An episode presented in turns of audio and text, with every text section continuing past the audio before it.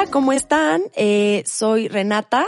Estoy aquí con Andy, con Andrea y estoy con eh, Adrián Ijar y con la doctora Liliana Arjona, que es pediatra con su especialidad en oncología pediátrica y coordinadora médica en Medicuo.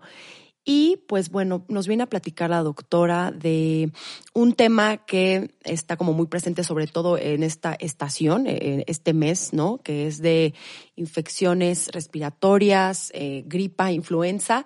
Eh, ¿Qué sucede con los niños? ¿Qué sucede con los chiquillos que de pronto tienen estos, estos focos infecciosos y que se repiten, ¿no? De manera común. Eh, para empezar, doctora, nos gustaría que nos platiques, eh, bienvenida, eh, eh, ¿Qué son las infecciones o, o, cómo es que se presentan con mayor frecuencia en, en la infancia? ¿O por qué?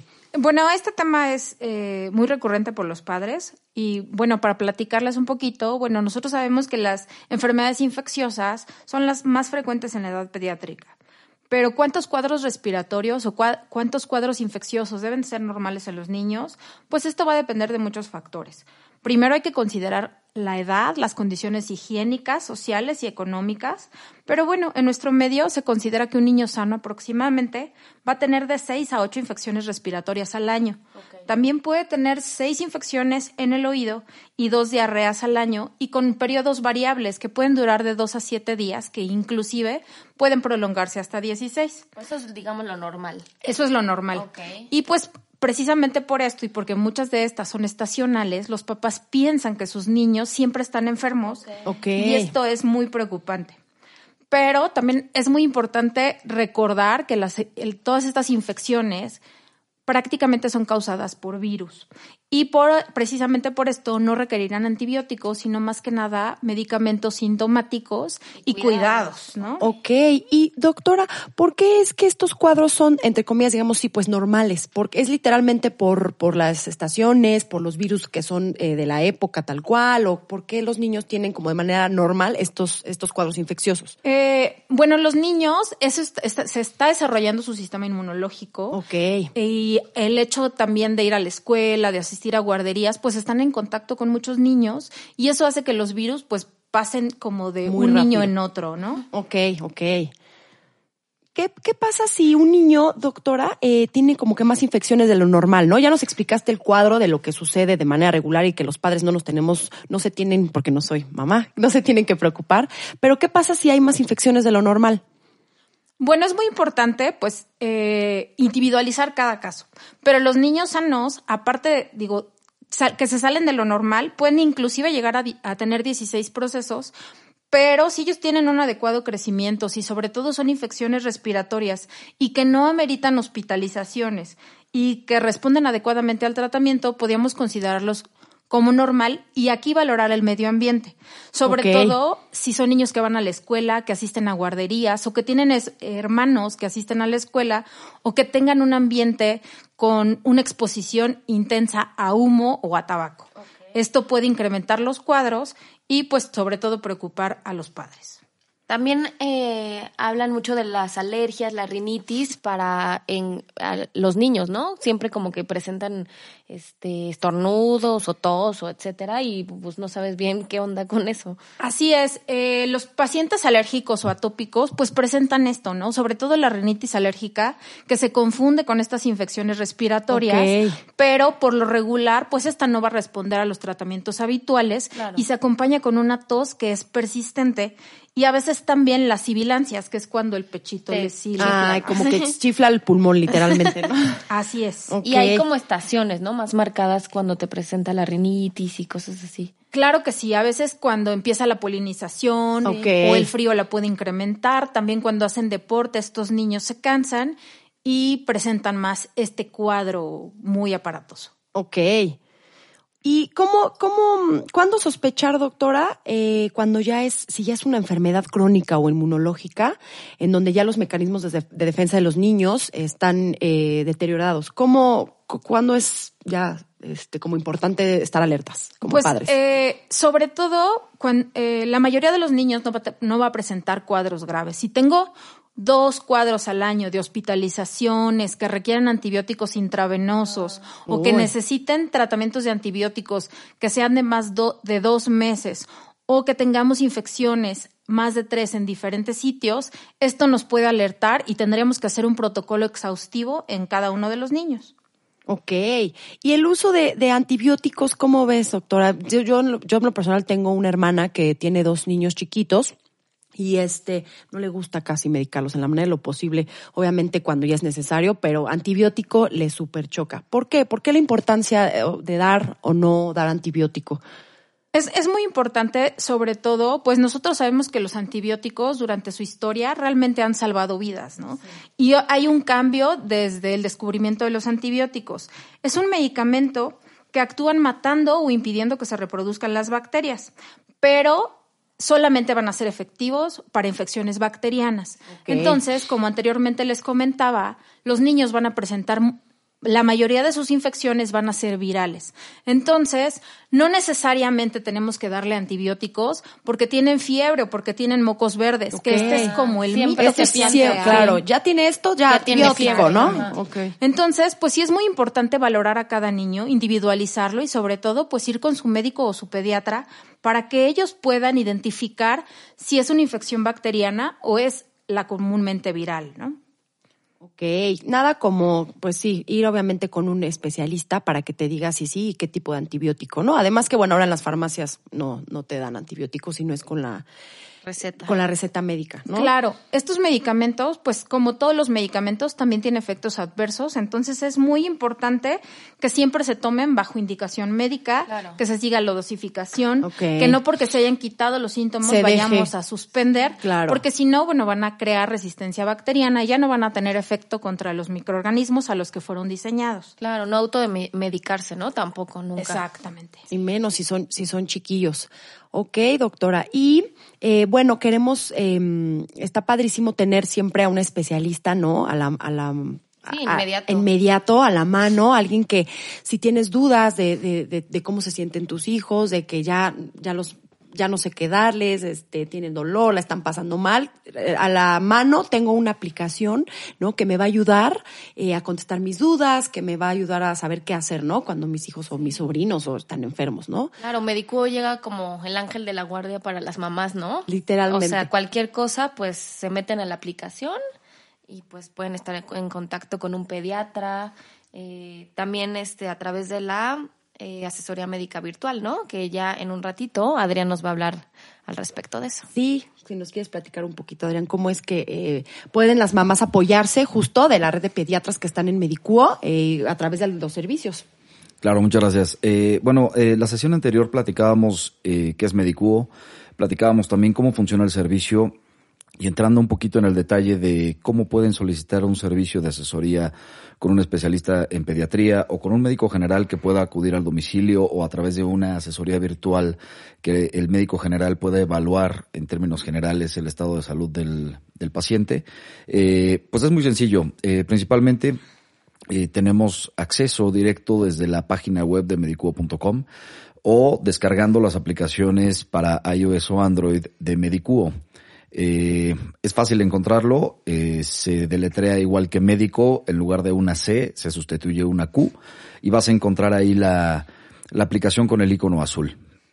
Eh, te registras, metes tu, tu correo electrónico y una vez entrando ya a la plataforma tienes acceso a una red de profesionales disponibles las 24 horas del día.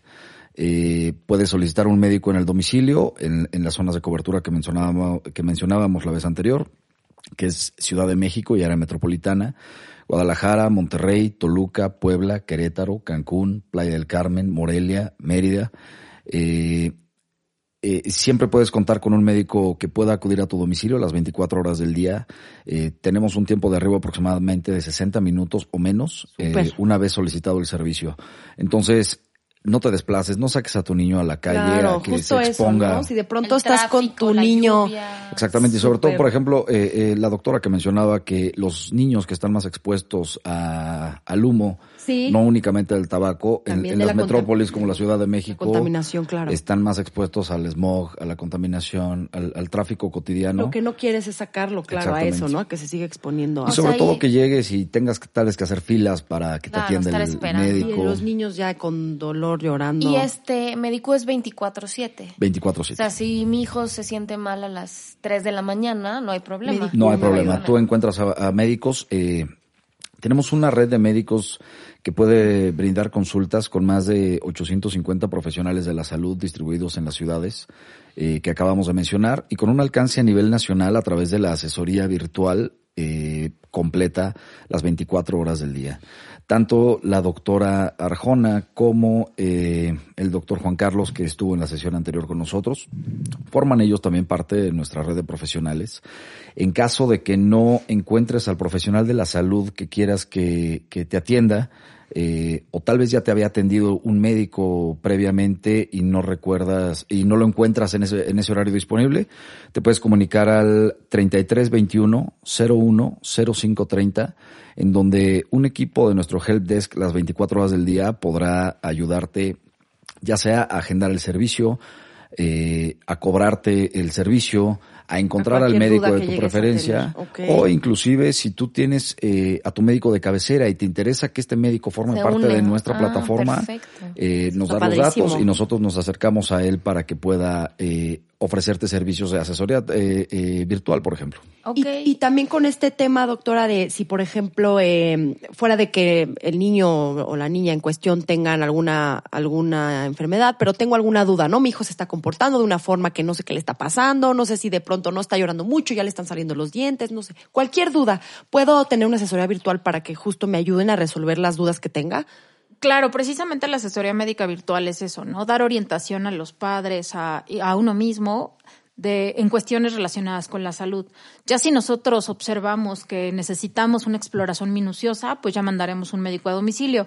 Pero sí, este sería como el primer acercamiento y a lo mejor la resolución de dudas a esas horas muy Claro. difíciles. Claro. Y pues para evitar este tipo de Sí, exposiciones. Puede resultar un poco difícil querer creer, o sea, poder tener una consulta a través de tu celular o Claro. pero pues te da inmediatez, Claro. te da mucha seguridad, Tranquilidad. tranquilidad, Es- estés comodidad. donde estés, entonces pues ya tenemos este las aplicaciones de pedir un coche Exacto, del banco, exacto, pedir de comida, la nutrición, etcétera, exacto. entonces nos faltaba como La más esta importante. aplicación algo- de salud. Claro. Algo que mencionabas ahorita, Andrea, en relación al tema de seguridad y tranquilidad que te puede brindar un servicio en línea.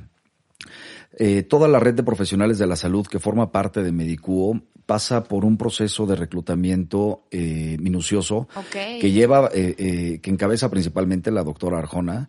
Eh, todos los médicos que forman parte de la red, todos los profesionales de la salud, eh, pasan por un examen de conocimientos diseñado y elaborado específicamente para Medicuo, en donde tienen forzosamente que pasar el examen con cierto porcentaje de calificación. Si no pasan este examen, no pueden volver a aplicar a- en la plataforma.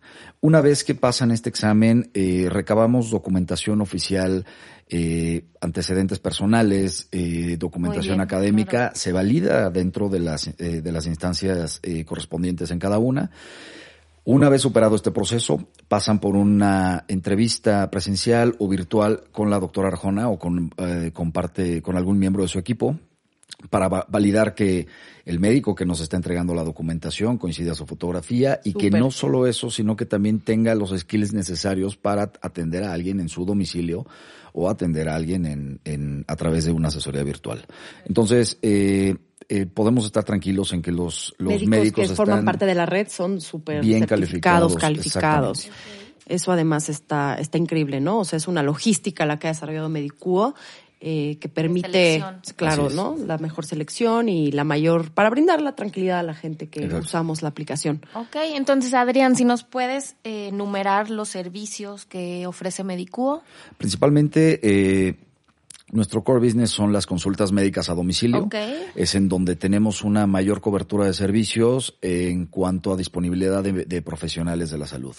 Eh, como mencionaba hace, hace más temprano, eh, tenemos más de 850 médicos disponibles en la plataforma en las diferentes ciudades de operación, las 24 horas del día.